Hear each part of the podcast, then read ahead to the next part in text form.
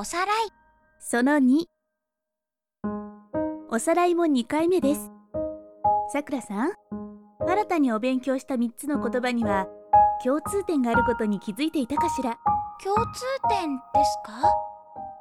うーんなんだろう。確か早起きは三問の得からでしたよね。偉いわね。そんなさくらさんに今日はプレゼントがあるのプレゼント？はいこれ。目覚まし時計よ。目覚まし時計？英語では早起きの鳥は虫を捕まえるという言葉だったわね。そうですね。相変わらず早起きは苦手ですけどなんとか遅刻せずに毎朝頑張って投稿しています。いい心がけよ。次は卵とヒナが出てくる言葉を扱ったお話でしたもちろんです。昨日お母さんの使いで抽選券をもらって。結果は全部外れでしたけど。残念だったわね。また挑戦するつもりなの？はい。次こそ当ててみせますから。常に前向きなのはさくらさんのいいところよ。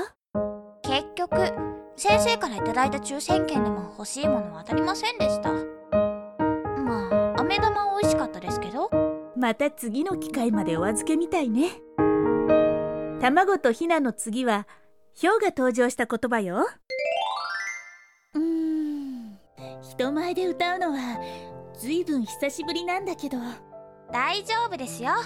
私がピアノを弾くので先生ぜひ歌ってください。そう？それじゃあちょっと歌ってみようかしら。やっ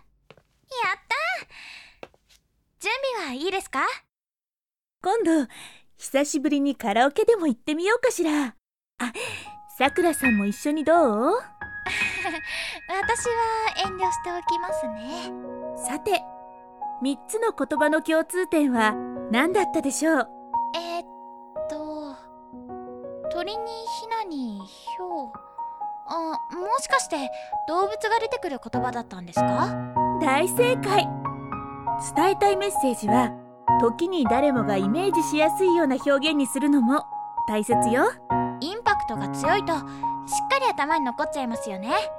次はどんな言葉を学べるのかな？いよいよ学期末さくらさんは無事に夏休みを満喫することができるでしょうか？